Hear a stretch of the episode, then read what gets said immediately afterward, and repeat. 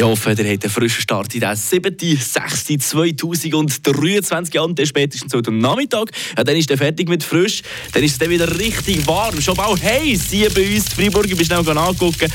Dödingen haben wir da am Nachmittag etwa auf die 2-3 gemessen. 4, 25 Grad. Ja, wunderbar. Der Sommer aber langsam sicher da hier bei uns in Freiburg angekommen. Hat aber eben noch ein bisschen seine Schattenseite, wenn man sich nicht zu gut äh, schützt vor dieser heißen Sonne. Ja, Begriffe Sonnenstich und Hitzeschlag sind da gemeint. Äh, was ist da jetzt eigentlich genau der Unterschied? Ja, wie entsteht so ein äh, Symptom? Und die wichtigste Frage natürlich, äh, wie schützt man sich davon? Der Joel der hat sich da informiert für uns. Portion Wissen für einen starken Tag. Schlauere Tag mit Radio FR. Falls ihr mal könntet wählen was der einer mal möchte bekommen, also zwischen Hitzeschlag und Sonnenstich, dann wählt lieber den Sonnenstich. Also klar, beides ist nicht so gut, aber beim Sonnenstich ist die Gefahr, bleibende Schäden davon zu tragen, viel kleiner.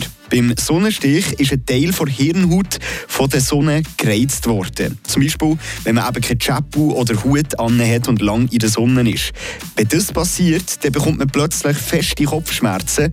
Der Nacken wird steif und der Kopf wird rot und warm. Der Rest des Körpers fühlt sich aber eher kalt an.